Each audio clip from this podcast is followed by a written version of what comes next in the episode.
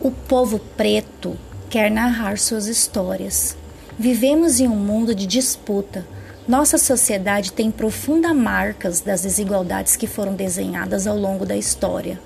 Na atualidade, parece que há espaço para debate.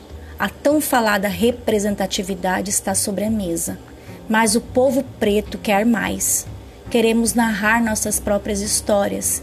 Queremos ter direito de fala não somente quando essa é concedida.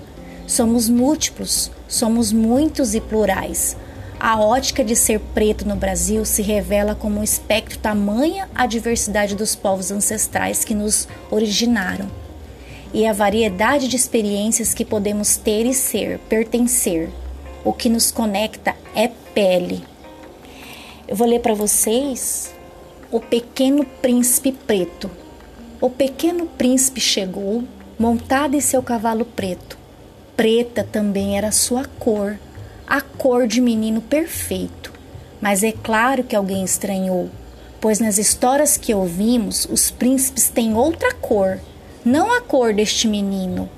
Ao que o príncipe respondeu: Do lugar de onde venho, os príncipes são todos pretos, os reis, as rainhas, todo o reino. E aqui, pelo que vejo, tem tanta gente pretinha. Vou procurar uma princesa e fazer dela rainha, para que um dia as histórias possam ter cor diferente, uma cor que também é bela, uma cor que traduz a gente.